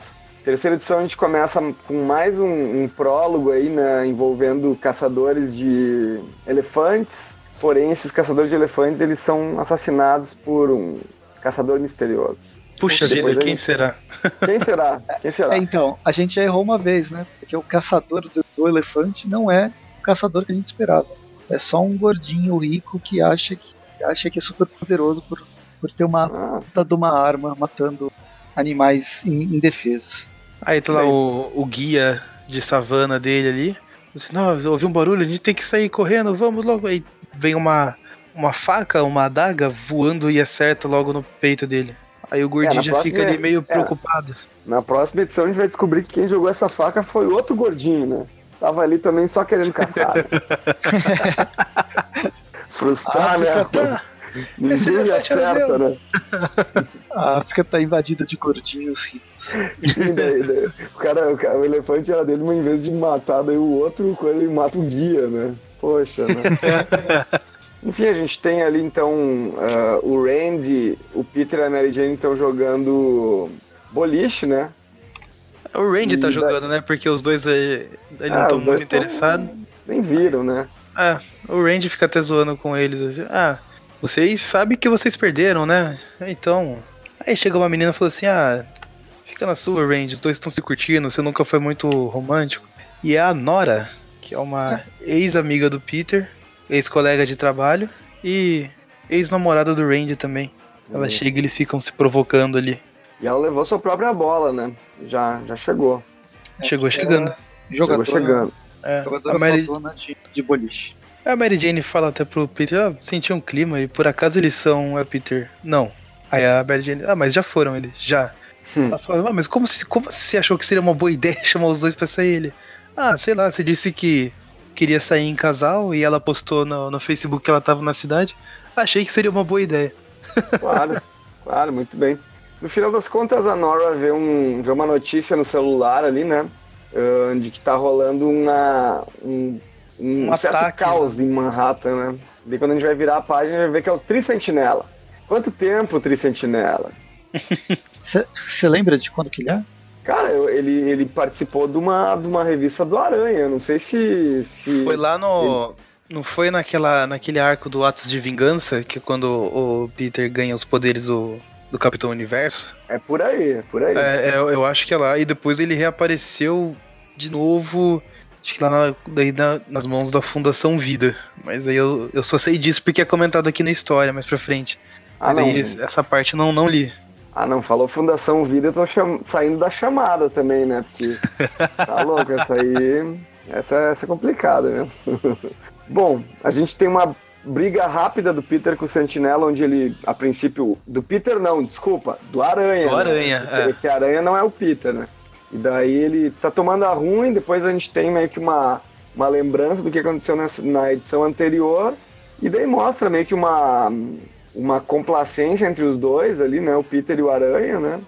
Só, só deixa eu interromper rapidinho. É aqui que eu achei o furo de roteiro, eu acho. Aham. Porque o, no recordatório o Peter tá falando que o, o treinador empurrou ele contra lá, o acelerador de isótopos e genoma, e não sei o que tem, que isso ativou a máquina. Mas eu acho que isso não aconteceu. Só aparece. Ah, não, aconteceu sim, é verdade. Ele realmente dá um encostão ali. É que eu só, eu só tava focando na cena que ele é jogado dos produtos químicos lá. É, porque no, no quadrinho aqui que ele é empurrado, o acelerador nem aparece direito. Essas bolinhas aí, características dele, não ficam fora do, do enquadramento. Só a máquina desenhada no fundo e só tem a, a silhueta dela. Então é verdade. Não tem furo de roteiro. Ó, a primeira aparição do Tricentinela é do Atos de Vingança. Mês Spider-Man 329, 1990. Muito bem. Aqui tem referência. E que aqui saiu na, nas revistas da Abril entre o número 122 e 123. Continua. Muito bem, pessoal. Aqui é Tweep View Classic. Vocês não falaram ainda, né? Classic. Não, dessa não. Vocês estão A aqui- gente tá o Rob foi preso agora por causa do. que ele escondeu lá os crimes do, do Lápide. Esse foi o que a gente gravou essa semana. O Rob foi preso e tá tendo aquela treta lá dos irmãos Lobo. Não sei se você lembra disso. Acho que eu não li isso. É, desenhado ali pelo Sal Buscema. Saudoso Salbucema, saudade. Mas, Mas tá ali, quando eu li- ó, já teve a segunda aparição do Venom, que eles têm aquela luta deles na praia lá, que o Peter fala pro simbionte voltar pra ele. Tá, tá nessa época aí. final de 80, então já tá chegando. Isso, bem finalzinho de 80, acho que tá 88, 89, por aí já. Logo, logo tudo isso. Muito bem. Pronto, voltando. Daí o Peter explica em flashback o que aconteceu. Aí vê que ele e o Aranha foram separados em duas pessoas, os dois sem. Eles fazem um teste preciso de pedra, papel, tesoura pra ver se eles têm o mesmo pensamento. E aqui acontece aquilo que o o Breno adora quando o desenhista faz, que ele só copia e cola os quadros. Olha, aqui até tá, tá ok, assim, né? Né, Mas tá igualzinho, né? Bem, depois disso eles se entendem, né? Eles se entendem e o Peter até, de certa forma, ele... Ele se sente aliviado, mas ao mesmo tempo ele tá... Ele fica meio... Meio chateado, né? Porque ele também... É, ele é o Aranha, né? Ele perdeu, ele perdeu os poderes, né? Ele ficou só com a parte Peter Parker. É, foi uma divisão bem estranha. Na verdade, me lembrou. Ó, eu tô com várias referências da Superman, vermelho e azul. Ah, nossa, é- é- essa. I- Isso, essa é uma boa referência a DC, né? Su- Superman ara- vermelho e azul. Caramba, Pois é. acho que é uma, é uma, é uma fasezinha bem ruim, né, do Superman, né? Não que eu tenha muito conhecimento pra falar, né? Mas eu Não, li, é- isso aí eu li. É zoadinho. zoadinho. Mas é Eu bem lembro isso, né? Você, você separa os dois personagens, não tem muita explicação. É, não faz sentido como eles se separaram. É, vamos dizer que o Nick Spencer ele jogou. Ele foi meio dois slot aqui, né? Eu achei que ele foi meio dois slot de, de início. Não, sério mesmo, tipo, de início numa, numa, numa série que tá num arco que chama Back to Basics. Ele faz uma coisa completamente irreverente, assim, né? Que é dividir o Aranha em dois, assim, né? Através de uma. Mas enfim, né? Tudo bem. Ah, Depois Presto, gente se for, se for do seu agrado, pela paleta de cores dos personagens, dá pra chamar isso aqui de Homem-Aranha vermelho e azul também. É. Se, for, se for do seu gosto. Bem, e depois o Peter, dessa vez a gente pode chamar, falar que o Peter se despede do Homem-Aranha é, de uma forma que me lembrou o Stan Lee em cima do, do prédio lá no Putz, desenho verdade. do Homem-Aranha. É verdade. em cima do prédio. E aí, como que eu vou descer agora? É. Na página seguinte, a gente tem algumas referências ao filme do, do Aranha lá do, do Sam Raimi. Só que o Peter, nesse caso, não consegue subir a parede. É uma, uma cena igualzinha. Sim. E é- até a lixeirinha ali do lado. E aí vai mostrando a, como a gente vai focar a história no Peter Parker. É uma história do Peter, e não do Homem-Aranha. E vai ver como o Peter tá meio que chateado. Hashtag chateado. Porém, é, tem suas vantagens. tá? Ele precisar ser um, um super-herói pode dar prioridades, outras, ter priori- outras prioridades que ele nunca teve, que é justamente a vida humana que sempre foi deixada de lado por N motivos. Criticáveis alguns, outros, né, outros não. É o primeiro, a primeira vez que ele pode se dar ao luxo de se divertir e, e até estudar e fazer. Só que ele fica pensando nisso, ele decide mandar um, um zap lá pro, pro Connors, já que era ele que tava mexendo com o experimento ali, talvez ele saiba de alguma coisa. E nisso corta ele pra, pra cena de ação do, do Aranha lutando contra o Tricentinela. É, são sempre inserções, porque o Homem-Aranha é, o é o segundo plano. É, fica intercalando. Enquanto Aí tem mais um. luta, o Peter tá tentando chegar na universidade sem superpoderes, mero mortal pegando. é, ainda que ele não pegou metrô no horário de pico, né? Ele conseguiu sentar. mas, mas ele fazendo a, a via saca até chegar na universidade. E aí a gente descobre como funciona esse, esse acelerador, acelerador de isótopos. Na verdade, o Connors tá fazendo uma engenharia reversa nele, porque a ideia original é- é- era ele juntar duas coisas. Sei lá, por exemplo, um homem e uma aranha.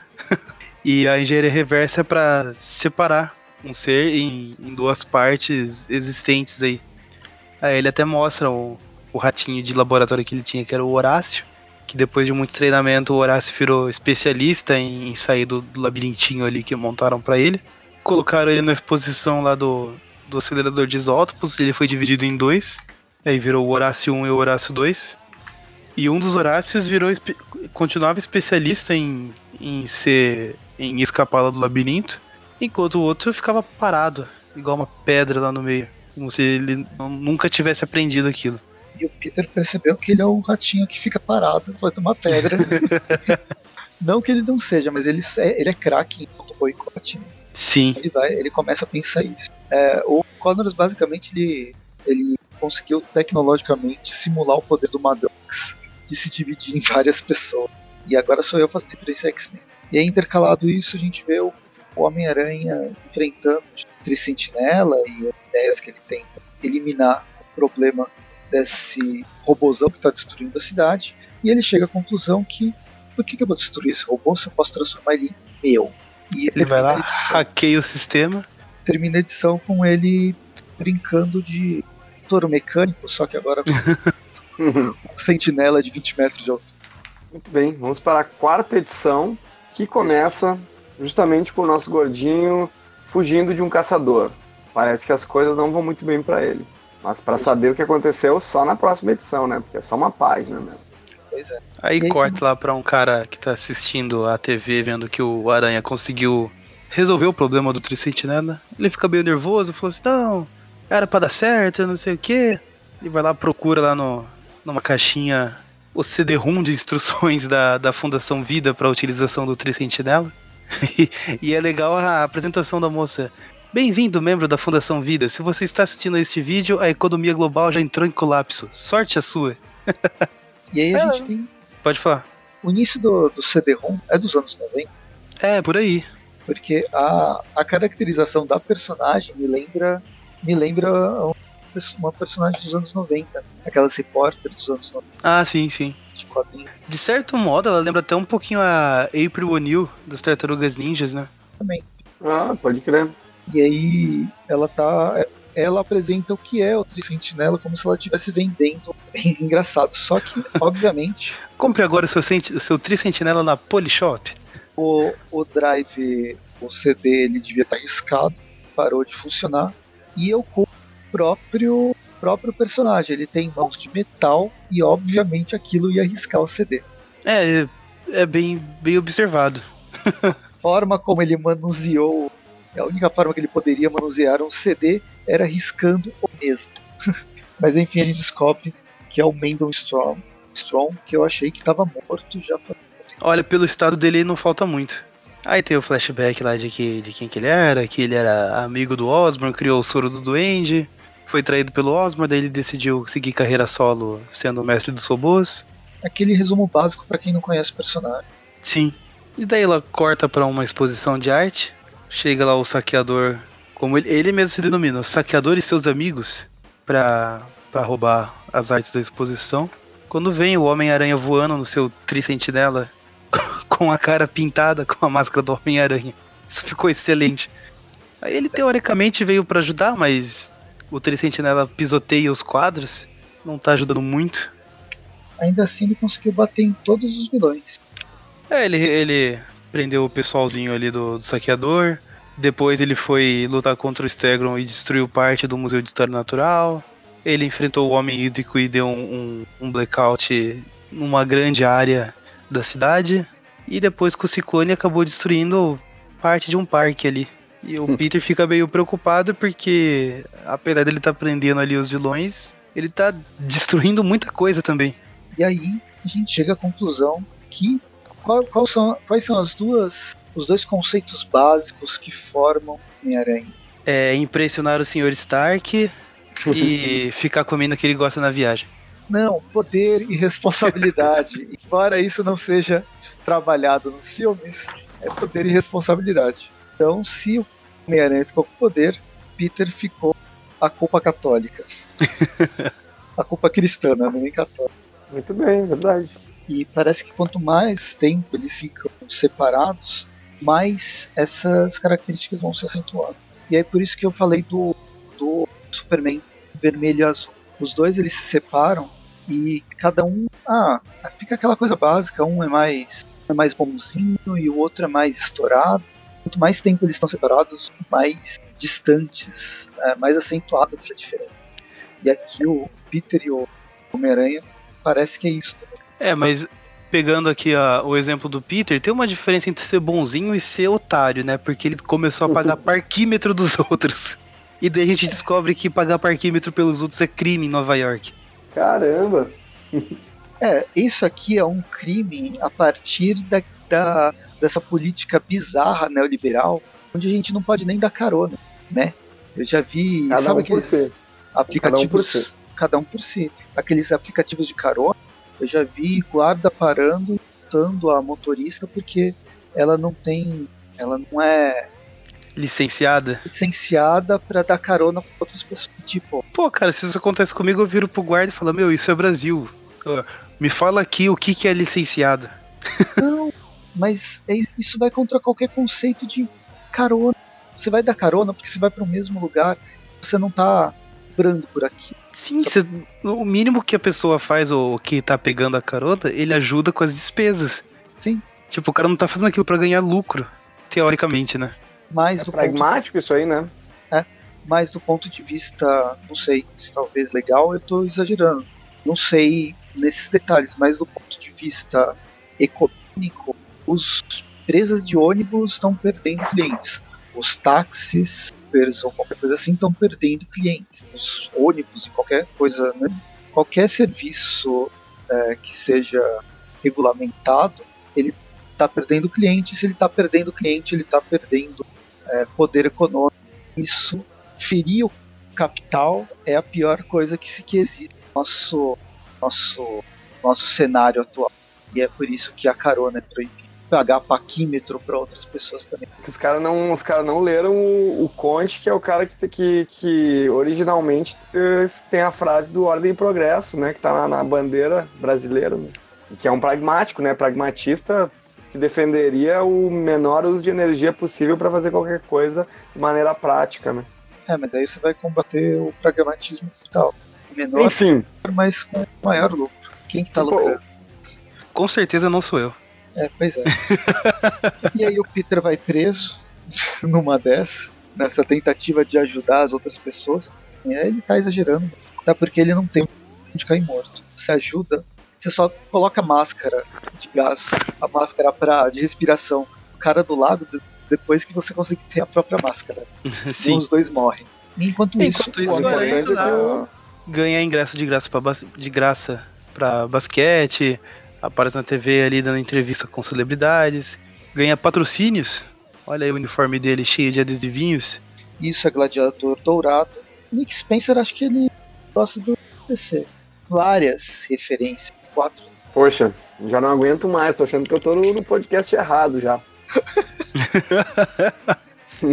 Se for Magaren, acho que ele vai Pois cortar bem, né? todas as minhas participações. e aí a gente Bom, vai né? pra, pra uma conversa do Peter com uma, May. Ah, E ele dá um. Ele.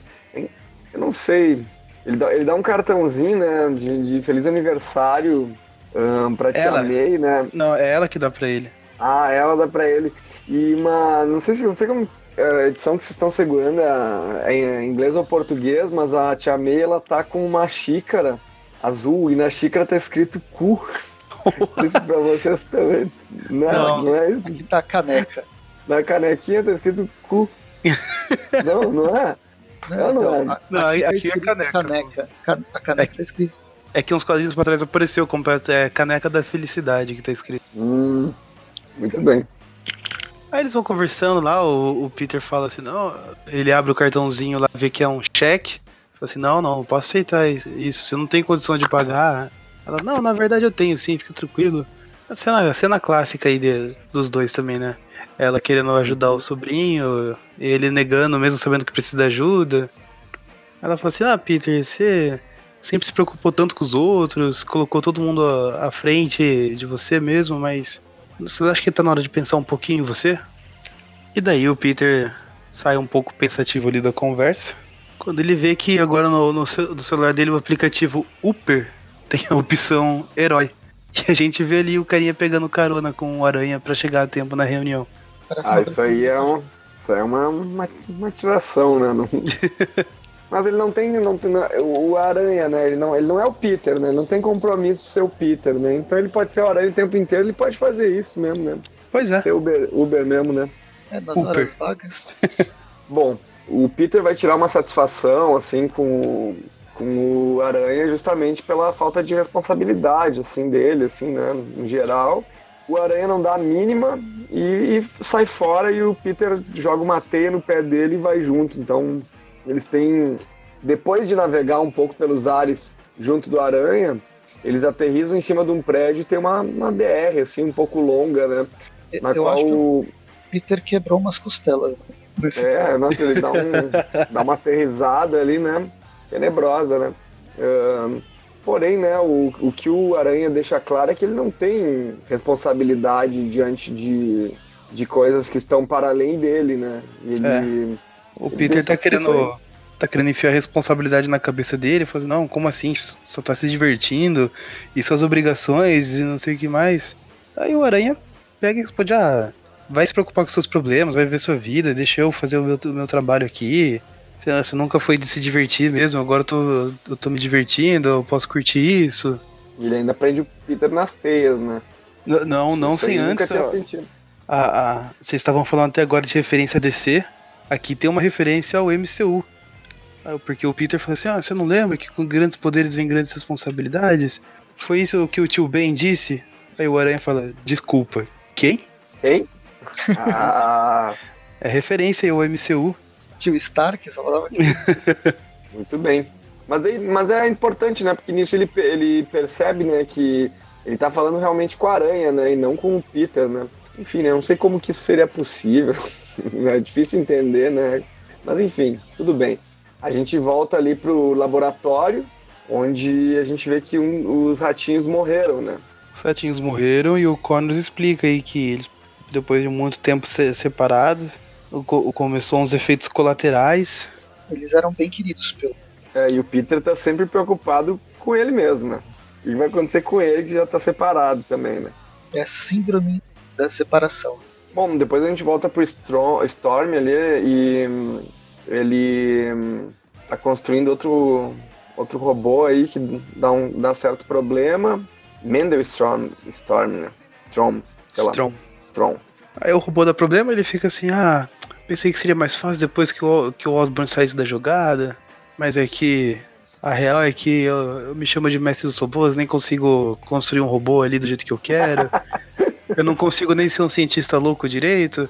Eu criei o soro do duende, eu sou químico, por que não me chamei de duende mestre? Eu vou entrar pra história como o bem, mas sujeito a- que o Osborn passou pra trás duas vezes. Aí de repente começa uma voz misteriosa a falar com ele. Ó, se fosse o Stark fazendo, passando ele pra virar um mistério.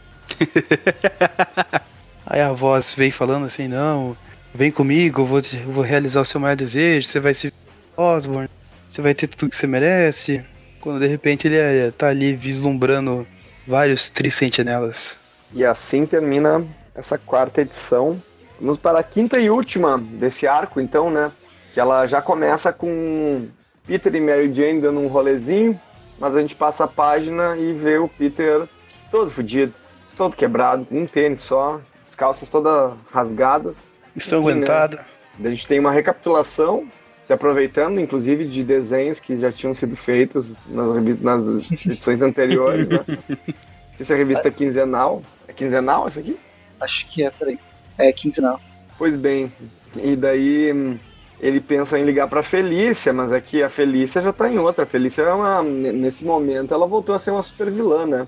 Depois de ela ter tomado um couro do Aranha, só que no momento era o, era o, Otto, o Otto que tava na cabeça do, do Peter, né? Então ela não, não, ela não tinha ideia de que foi por isso, mas no final das contas isso levou ela a se tornar uma, uma super vilã novamente e participar de outras revistas como a do Miles Morales como uma vilã também. Aí E o Peter vê- percebe que pedir ajuda pra ela não ia adiantar em nada. Aí até que ele pensa, bom, a Felícia não é a única ladra que eu conheço. Aí corta lá pro apartamento, o boomerang folgado comendo as coisas do Peter, ali no sofá. E daí o Peter chega lá conversando com o Randy, falando em voz alta. Falando, não, tô. Ô Randy, é verdade. Tem um acelerador de genoma, de isótopos de genoma lá na faculdade que é muito valioso. Pô, você precisa ver, não tem nenhum segurança ali, eu não sei como a faculdade permite isso. O negócio deve valer milhões de dólares. Aí o, o Boomerang falou assim, ó, oh, não, não é que eu tava ouvindo a conversa, não, mas o que, que você disse aí? Como que chama aquele professor seu da faculdade? Aí o Peter, ah sim, o Dr. Connors da sala 49. Mais uma vez usando sua teatralidade aí. Engraçado. Bom, a gente vê o. Isso aqui eu não, não tô lembrando muito bem, mas acho que. Ele, o Boomerang ele, conseguiu ele roubar. roubar, né? É. Só que quando ele tá pondo a carga ali na, na parte de trás da van, o Peter consegue roubar a van. Ele Olha só, né? Olha só. Ele ficou com a, o, o Aranha ficou com o poder e ele ficou com a responsabilidade, então muito bem. Articulou, articulou o assalto, né? Pra não ser ele que assaltar e ainda ele roubou do assaltante, né? Ah, se tu La... rouba do assaltante. Ladrão não, que rouba é um... ladrão. É, pois é. Daí não é, não é tão trágico assim, né? Pois bem, ele tá articulando retomar isso, né? Então ele, ele encontra o Aranha, aponta a arma para ele, só que nesse momento os Trissentinelas invadem a cidade. Passa uma revoada assim. de Trissentinelas ali. Caramba! Isso que me lembrou o massacre. Lembra aquela cena hum, da invasão dos sentinelas na saga do massacre? Uhum. Ou em ou em qualquer história dos X-Men que envolva sentinelas também. Ah, é que específico do Homem-Aranha, um Homem-Aranha dividindo o espaço com sentinelas é. Ah, essa, essa, é, essas, essas edições aí que, que tem o Peter meio sem poderes, e daí o, o Ben Reilly de Homem-Aranha, e daí os sentinelas invadem e tal, é uma, é uma fase muito boa da saga do clone. Na minha opinião, de adolescente, né? Porque eu nunca voltei para reler até para não estragar o, o, o, marco que tem. A memória afetiva. Tem na memória. É. Senão vai ser. Quero ver até quando vocês chegarem lá no Classic com a saga do clone, se eu não vou me oferecer, daqui uns 5, 6 anos, se eu vou me oferecer para gravar alguma junto, pode ser que eu. Ah, me... Vamos lá, grava a saga inteira com a gente. Opa! Opa, vamos ver. Vamos Acho que eu não vou vamos. poder. Vou, né, vou ter um compromisso nesse dia aí, vamos ver. eu vou ficar doente. Bem, aí a gente vai pro Mendel Strong.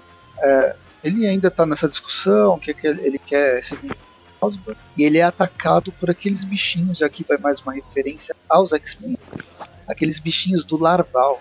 Lembra? Lembra o Larval, Da ninhada? Não, não. Um personagem que foi criado na fase. Era um personagem, é, um X-Men. Ele era negro, e não tinha poder nenhum. O poder dele, na verdade, era dois vermes que ele tinha dentro da barriga dele. Ui, é mesmo, acho que eu não, não acompanhei isso aí, não. Não, isso aí saiu nesses, no final dos anos 90. Se não lembrou, vou ter que via, via Marvel da Tabata. Tá cortando um pouquinho, vou, vou, vou aguardar e tu pegar essa referência. Então, o Larval, ele apareceu, a primeira aparição foi em Fabulosa X-Men número 340 nos Estados Unidos. Mas era basicamente um personagem que tinha, não tinha poder. O sistema digestivo ele eram larvas gigantes e iam energia. Esse era o poder. Enfim. Vocês estão aí ainda? Sim, sim, tava, tava, tava esperando, tava ah, tá. cortando. Tá. Aí não sabia continuar. se. Meu computador tá Tudo bem. A gente tem então o, o Strom ele é atacado por esses vermes malditos aí e pelo que parece ele é aniquilado, né? Ele não é só atacado, né? Pelo, pelo jeito ele morre definitivamente no universo Marvel, nunca mais vai voltar. É, ou você morre no universo Marvel ou você nunca mais volta, os dois não dá. É, é. Enfim, a gente tem depois. Uh... O Peter e o Aranha estão correndo lá do, do, senti do Tri Sentinela.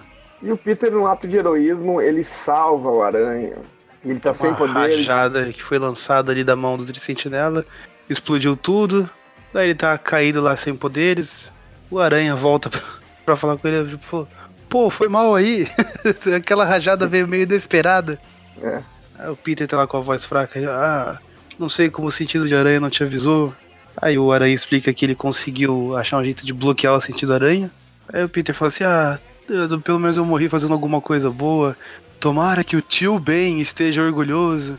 Hum. Aí o aranha, olha, Pete, o único tio Ben que eu conheço é uma marca de arroz que é deliciosa.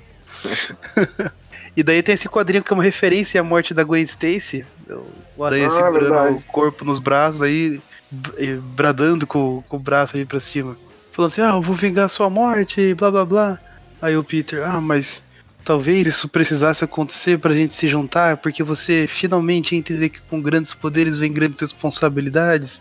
Aí o Aranha, ah, não. Aí o Peter fica de saco cheio e fala assim: ah, pelo menos eu tentei. Solta uma teia ali com, com o lançador dele, ativa lá o, o acelerador de isótopos que ele deixou estrategicamente posicionado. Perfeitamente posicionado. Ativa, a gente chama, né? A mesma coisa de ativar uma bomba atômica. Ele puxou a bomba pra cima dele e ela explodiu. E dá tudo certo, né? Dá tudo certo, eles se reúnem e novamente são um só, né? Sim, e daí, né? Ela, os dois saem pra, pra cima do dos, dos Tricentinela com a ajuda do Tricentinela. Enfim, eles dão uma. rola uma batalha, ele volta pra encontrar o Strom, tá todo, todo ferrado, né? Ele tá, tá na capa da gaita, né? Tá só pela bactéria. e os, os Tricentinelas estão estão chegando, mas ele. O Aranha chega lá, tenta ajudar o, o, o Strong. Ah, só que a única coisa que ele fala é: adivinhe meu nome. Adivinhe meu nome. O Aranha fica sem entender quando chega um monte de, senti de sentinela lá, falando a mesma coisa: adivinhe meu nome, adivinhe meu nome. E. O Peter de falar: eu não. Tudo sei. começa. Pois é. Tudo começa a explodir lá. Ele consegue escapar. Aí corta lá pra ele à noite com a Mary Jane, curtindo ali um Netflix. Aí a Mary Jane, pô, você não sabe ideia, você não tem ideia de quem é assassino? Ele, não, não sei não. Ela, ah, Peter, quer saber? Amanhã você pensa nessas coisas de Homem-Aranha, sai se balançando pra procurar o que quer que seja. Mas hoje à noite você é todo meu. É, mas ele Eles- tá olhando pra fora, né? Ele tá, com a cabeça lá longe, né? Não adianta. A gata negra passou na janela ali. É, É tipo aquele meme do cara lá abraçado com a moça olhando pra É. trás. aham, aham. Bom, depois a gente tem ali uma, um diálogo do, do treinador e do Formiga Negra com, com o tal do Garrett Stone, né? Que, que eu não me lembro exatamente o que, que é isso aqui. Ele é de uma divisão do, do governo aí pra tecnologia meta-humana. Uhum. e tenta contratar eles ali, eles ficam ofendidos que não, isso aí é pra ser assunto da Shield. Aí o cara fala, é, mas a Shield não existe mais. Ah, então não tem por que a gente ficar aqui. Ah, e aprende com a Shield. Aí nisso explode a parede.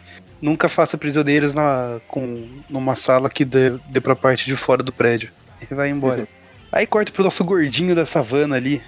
Gordinho da savana. Meu gordinho da savana. Ah, por E aí a favor, gente vai- me mata.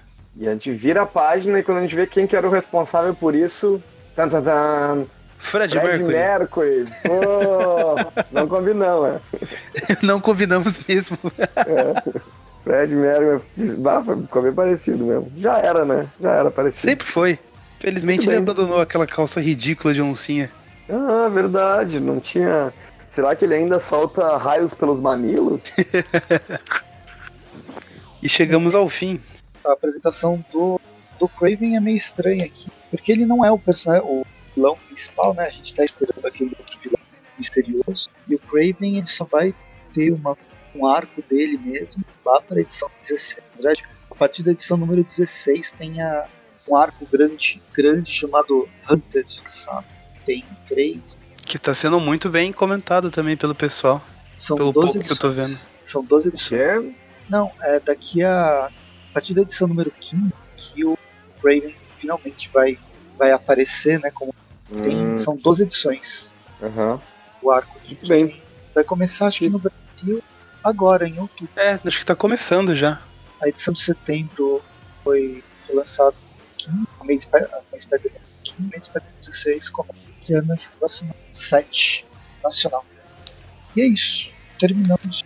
Nós terminamos bem. de falar sobre a- o arco, dar as notas. E aí, que, que Quem que vai começar? Quem que vai começar? Quem que vai falar do Ryan Otley, que é o desenhista aí? Posso começar então? Manda. Falando? Pode? Lá. Tá, vou começar. Eu achei.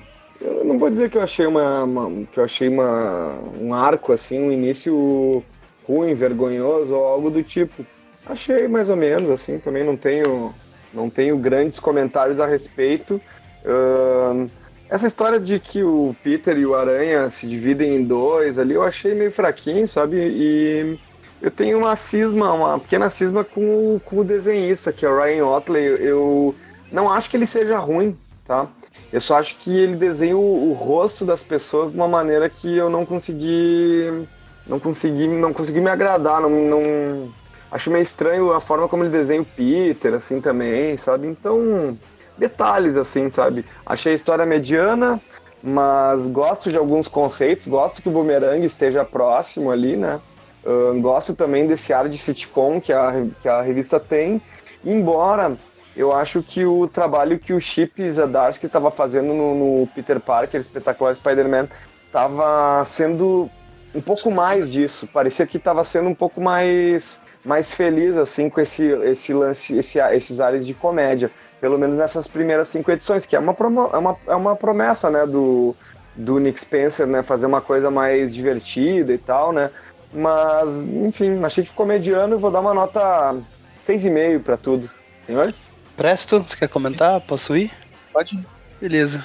É, bom, eu gostei é, da, da, história, gostei bastante aí como o, o Nick Spencer trabalha e a, a narrativa. É, não acompanhei muito a fase do slot, acompanhava meio de longe, mas do, do, pouco que eu li, eu não gostava muito de como ele trabalhava o Peter. Eu, eu acho que eu, eu, tô vendo o, o Nick Spencer como uma esperança de novos bons ares pro, pro personagem. Só que uma coisa que eu acabei não comentando na história, achei que ficaram umas pontas soltas, principalmente na parte dele com a tia May. Que a gente vê lá, ela primeiro saindo toda brava com o Peter, revoltada lá, que chamou ele de responsável. E na outra edição eles já estavam conversando de boa, ela estava dando dinheiro para eles, assim. Não teve uma conversa ali intermediária para eles se acertarem. Acho que isso ficou meio solto para mim. E eu também não acabei, acabei não comentando, porque a gente passa mais rapidinho aí pela história, mas eu achei que o, o Peter, enquanto ele era uma coisa só, enquanto ele era só o, o Homem-Aranha mesmo que a gente conhece, os dois estavam, as duas entidades estavam do mesmo corpo, eu achei que ele fez o Aranha ser piadista demais. Eu acho que ficou até parecendo uma coisa meio Deadpool. Isso me incomodou é. um pouquinho. Principalmente naquela hora que ele chega ali com os Vingadores que tá tendo aquela invasão lá dos monstrinhos do mistério. Ele chega e faz muita piada atrás da outra, assim. Eu, eu entendo que ele. Eu sei que ele tem esse lado piadista, mas é uma coisa mais rapidinha, é, é um comentáriozinho que ele faz, não, não tem um, grandes diálogos, diálogos não, monólogos dele fazendo piada, e, e, isso eu achei que me incomodou um pouco. E aí, agora que vocês falaram que o Spencer quer dar é, esse ar de mais comédia, e pro personagem me preocupa um pouco. Saber se ele vai acertar o tom nisso aí ou não. Mas fora isso, eu gostei bastante. Eu acho muito legal sempre ver o Peter retomando ali com, com a Mary Jane. Gostei de uns conceitos que ele trouxe aí pra história que vão ser trabalhados. Uh, nesse ponto aí, tô, me, me deixou curioso. Quero, quero ver mais. E do desenhista, eu sou obrigado a concordar com o Breno. É, eu não acho que ele desenha mal, mas os, os rostos que ele desenha me incomodam bastante. Eu acho que lembra até um, um problema que eu vejo no, no Salbucema, lá no Classic. Quando perso os personagens são de máscara, eles ficam muito bem desenhados, mas o, o rosto ali vira, vira um problema pro cara. É, isso ficou muito evidente para mim naquela. Na, quando ele dava aquelas cenas de close na Mary Jane dando um sorriso, alguma coisa assim. Cara, as expressões ali me incomodaram bastante. Uh, mas, no geral, acho que é, é, isso também que mais me incomodou. Não, não vejo ele como um desenhista ruim. Talvez ele ainda possa evoluir um pouquinho esse estilo, talvez não. Vamos aguardar para ver. No geral, minha nota para esse arco é 7. Falando sobre a arte, eu acho, eu acho ela bastante eficaz. Tem, tem dá ritmo para a história, um ritmo legal, um ritmo de ação. Mesmo tanto, tanto na parte de ação quanto na parte de comédia, o ritmo é... Só que não achei nada, nada demais.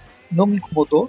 Mas eu acho que as expressões elas estão marcadas, tão bem marcadas. Cada personagem ele é identificável, diferentemente identificável. Isso é legal, não é pasteurizado o rosto dos personagens. Mas é, pra mim não foi nada assim que tenha me chamado atenção.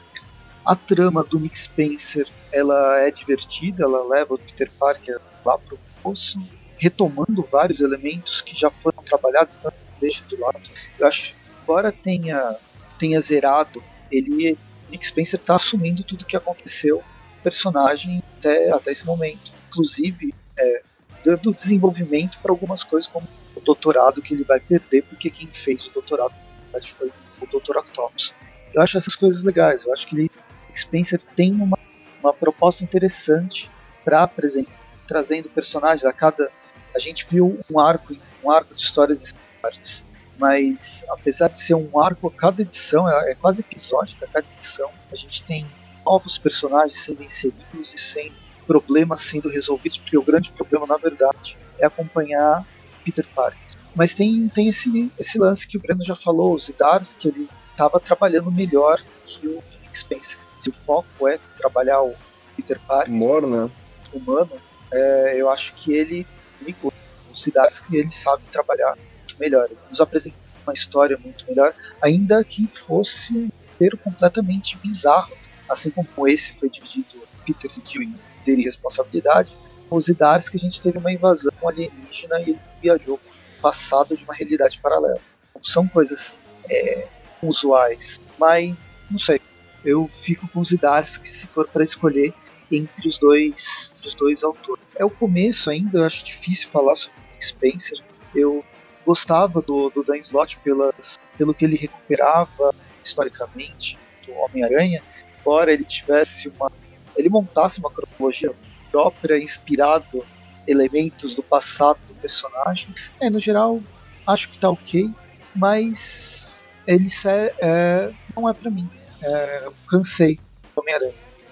Eu acho que é, me incomoda muito essa coisa do personagem, dos personagens poderem se ver sempre voltarem para estaca pretensa estaca zero, que é Peter depois da faculdade. Eu acho que essa é a estaca do Homem-Aranha que a Marvel e ele acaba sempre voltando para se desenvolver e voltar, se voltar. E a, eu acabo me empolgando mais. E, e aí me perde a empolgação.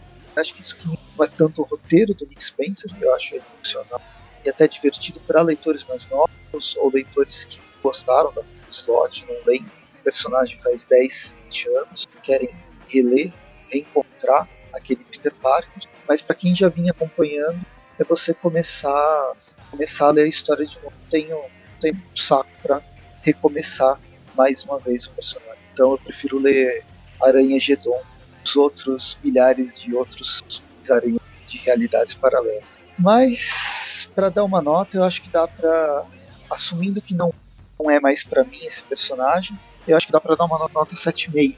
7,5. Crise dos 7 Peter Parkers para essa para esse arco do de volta ao lar, não, do retorno às origens. Fechando uma média de 7, eu dei 7,5 na média e acho que vale. Ele vale para cima e não para baixo, um espectro de nota. Acho que é isso. Muito bem. Concordo com várias questões aí, né? Também, também não tenho certa paciência para algumas coisas, mas enfim, né? É, é, aquela coisa que a gente não tá falando. Eu acho que esses retor é, eternos retornos, praticamente os personagens principalmente as séries de mainstream, os principais personagens, eles sempre tá para um status quo é, ideal que é julgado. Isso pode cansar, cansar os leitores. Então, se você cansou, vai atrás de outros, de outros personagens. Não quer dizer que a história esteja. Talvez ela só não funcione para mim.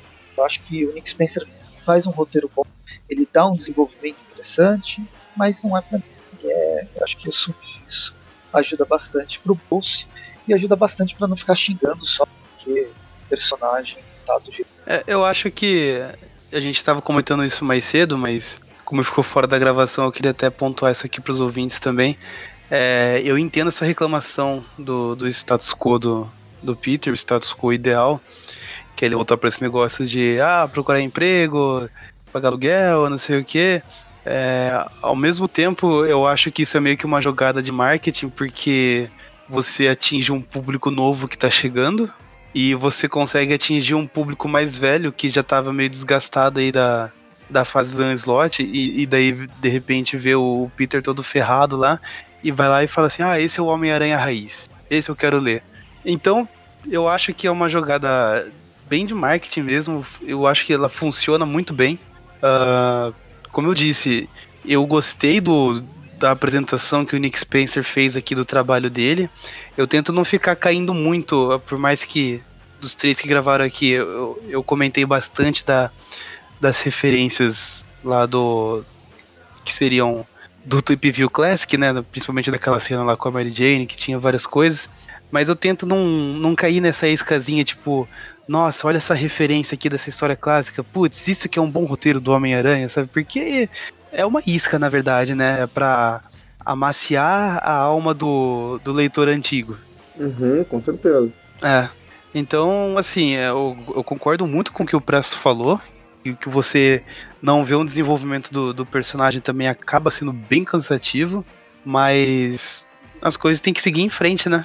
Também não, não dá para ficar sempre voltando a esse ponto em que o Peter ele tá financeiramente fudido, é, ele tá brigado com todo mundo. É, as coisas têm que andar. É por isso que eu falo assim que o Dan Slott ele tinha umas ideias pontuais ali que eu acho até interessantes. Eu não li o arco das indústrias Parker, das indústrias Parker, mas eu acho que é uma boa ideia você colocar ele como, como um empresário ali de, de uma grande é, indústria mundial. Não sei como é que foi trabalhado, mas do, do pouco, das poucas coisas que eu li ali do, do Dan Slott, eu não gostava muito, mas eu achava que ele trazia uns, uns insights interessantes para o desenvolvimento do personagem. Eu não sei se por é, decisão dele ou editorial, passava um arco, ele sempre voltava para o que era antes, sabe? Então, é o, o Magari sempre brinca com isso, mas acaba sendo verdade é o arco, a saga que vai mudar tudo que você conhece do personagem até a próxima saga. É, por aí. Então acho que com essas palavras dá pra gente fechar, né? Tá, acho que... Tá, é, tá uma gravação bem grande, mas eu acho que ela resume. Ela é o início de uma nova fase, tá?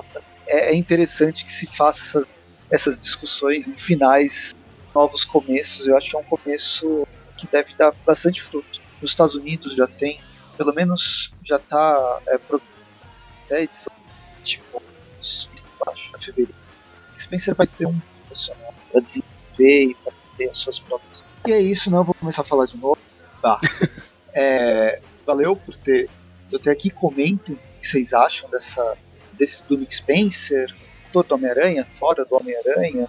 O que vocês esperam desse desse novo dessa nova desse novo retorno às origens? E a gente se vê no próximo episódio. Sigam o Aracnofobia várias mídias sociais, Twitter, Instagram, Facebook, tem o YouTube e a própria página do Aracno Podcast. Estou quarta e sexta. Quarta-feira tem os clássicos, essas é, reviews página a página, não necessariamente página a página, mas bem centrada na história dos clássicos.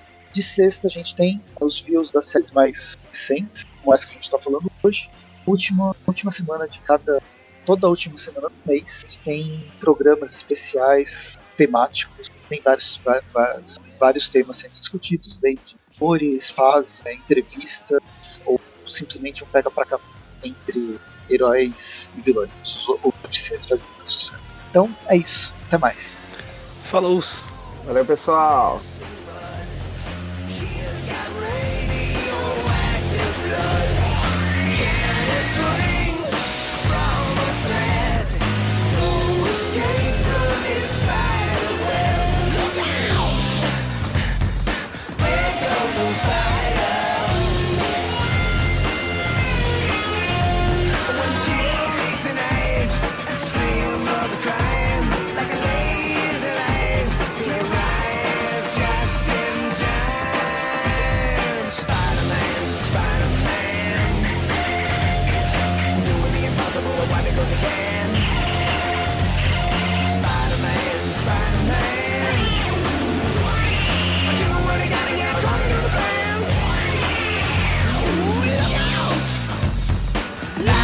surrender